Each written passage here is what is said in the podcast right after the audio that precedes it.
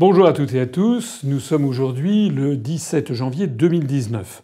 Je voudrais vous présenter assez rapidement une note qui a été produite par les services de la grande banque française Natixis, en particulier sous la signature de Patrick Artus, économiste en chef de Natixis, une note tout à fait passionnante et très inquiétante qui montre que la zone euro est en train d'être rachetée à la fois par des intérêts américains et par des intérêts chinois.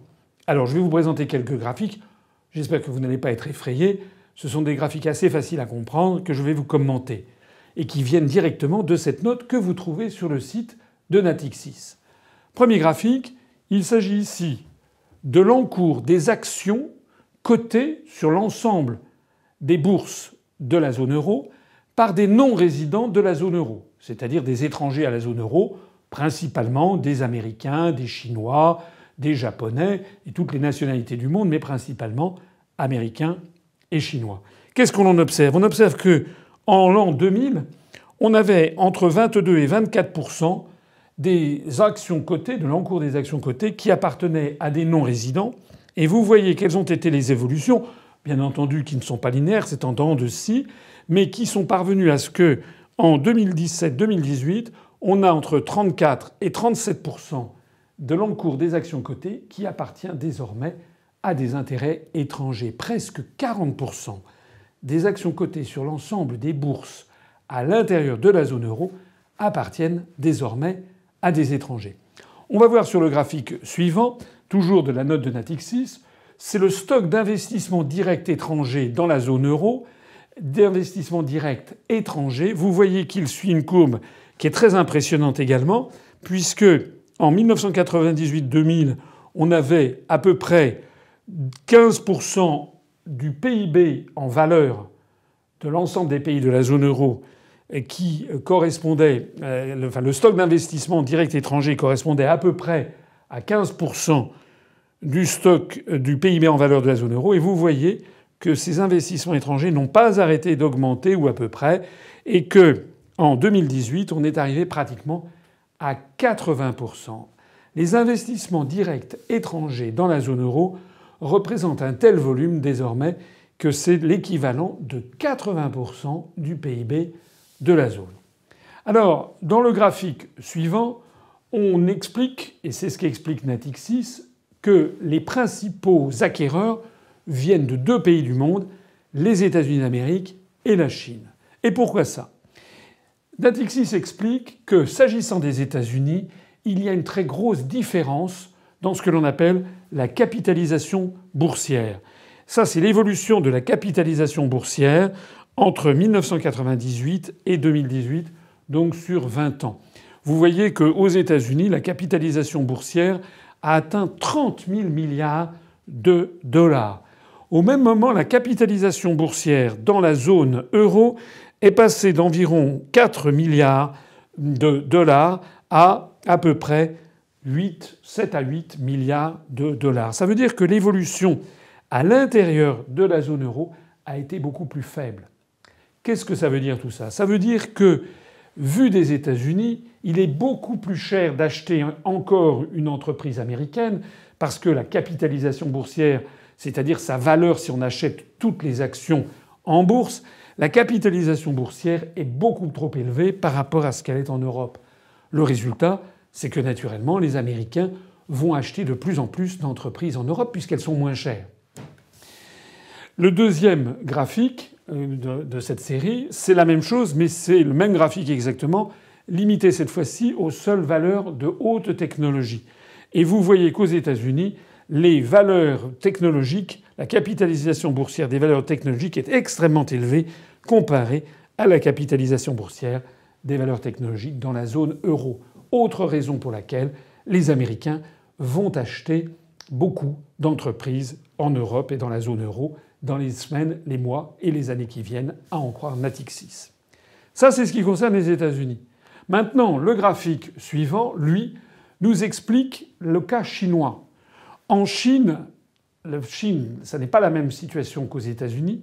Ça n'est pas qu'il y a une capitalisation boursière trop élevée en Chine, c'est que les Chinois ont énormément d'épargne. C'est le peuple du monde qui fait le plus grand nombre, qui met de côté la, somme la plus importante d'argent.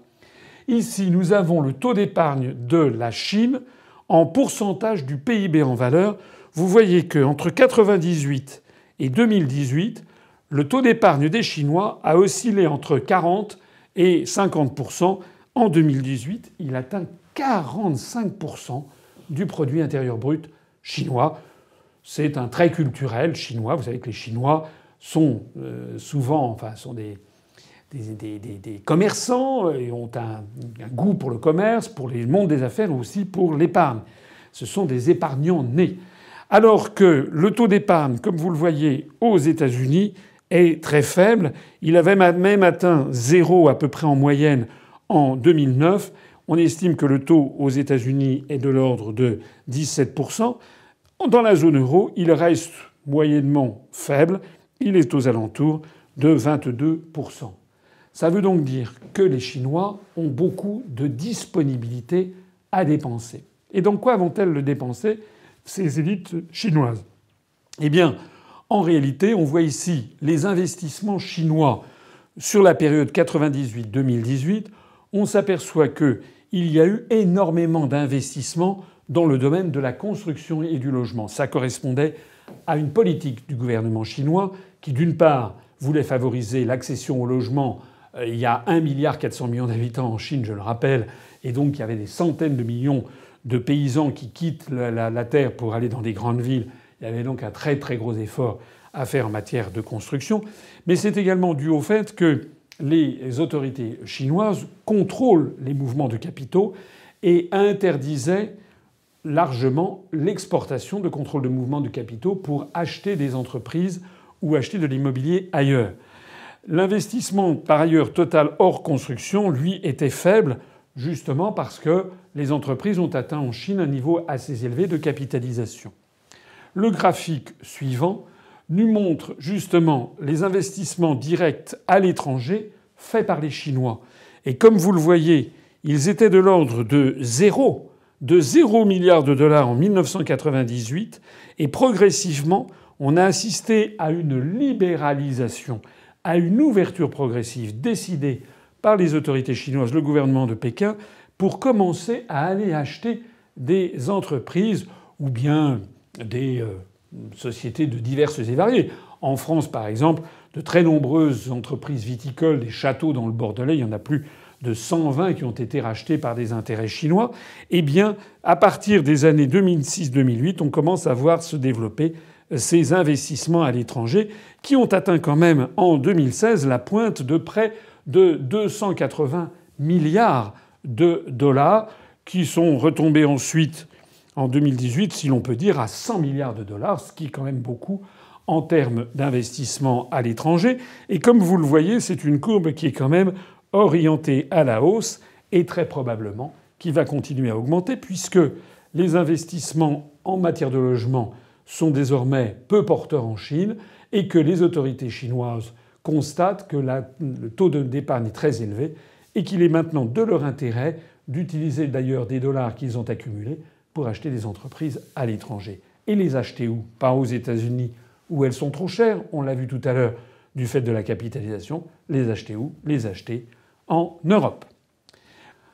Voilà, je m'arrête ici dans la présentation de cette note. Elle est tout à fait capitale. Qu'est-ce qu'elle veut dire? Elle veut dire que, au sein de la zone euro, pour sauver l'euro prétendument, on a en permanence des politiques restrictives L'Allemagne a des politiques restrictives en matière de salaire pour justement être en compétition avec le reste du monde. Quant à tous les pays du Sud, ils sont obligés d'avoir ce que l'on appelle une politique de dévaluation interne pour essayer d'avoir la même monnaie que l'Allemagne. D'où le fait que les salaires sont orientés à la baisse dans tous les pays du Sud.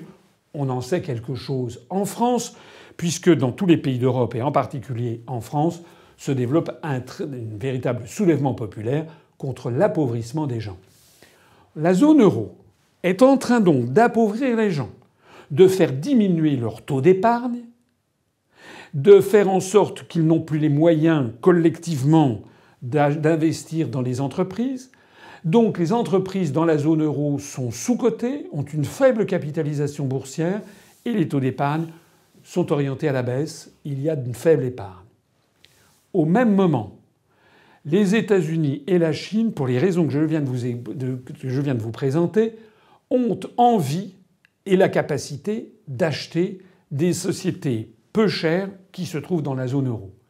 Enfin, la cerise sur le gâteau, c'est que les traités européens, par l'article 63, posent le principe de la libre circulation des mouvements de capitaux et donc ne peuvent pas, les pays d'Europe ne peuvent pas s'opposer au rachat d'entreprises françaises par exemple, ou italiennes, d'entreprises de la zone euro par des intérêts américains ou chinois.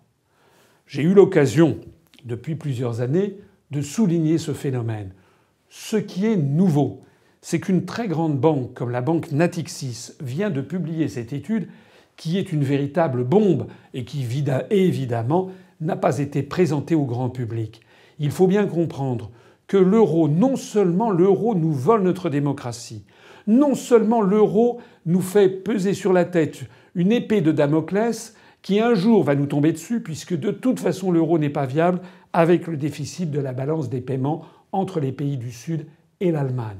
Non seulement l'euro présente tous ces problèmes, non seulement l'euro nous vole notre démocratie puisqu'il impose une politique commune à tous les pays, non seulement l'euro appauvrit l'ensemble des pays du Sud notamment, mais en plus de ça, l'euro est en train d'apporter sur un plateau d'argent, du fait des phénomènes que je viens de vous montrer, toutes les entreprises de la zone euro aux intérêts américains et chinois.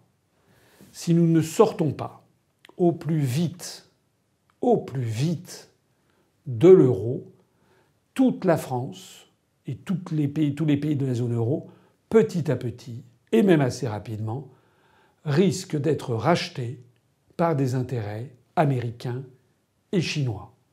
Je l'ai dit depuis des années, désormais, c'est l'une des plus grandes banques françaises, sous l'autorité de Patrick Artus, qui vous le dit aussi. L'euro, ça n'est pas la force, l'euro, c'est la destruction. L'union ne fait pas la force dans ce cas-là, l'union fait la faiblesse. Vive la République, vive la France et vive le retour au franc français et au contrôle des mouvements de capitaux.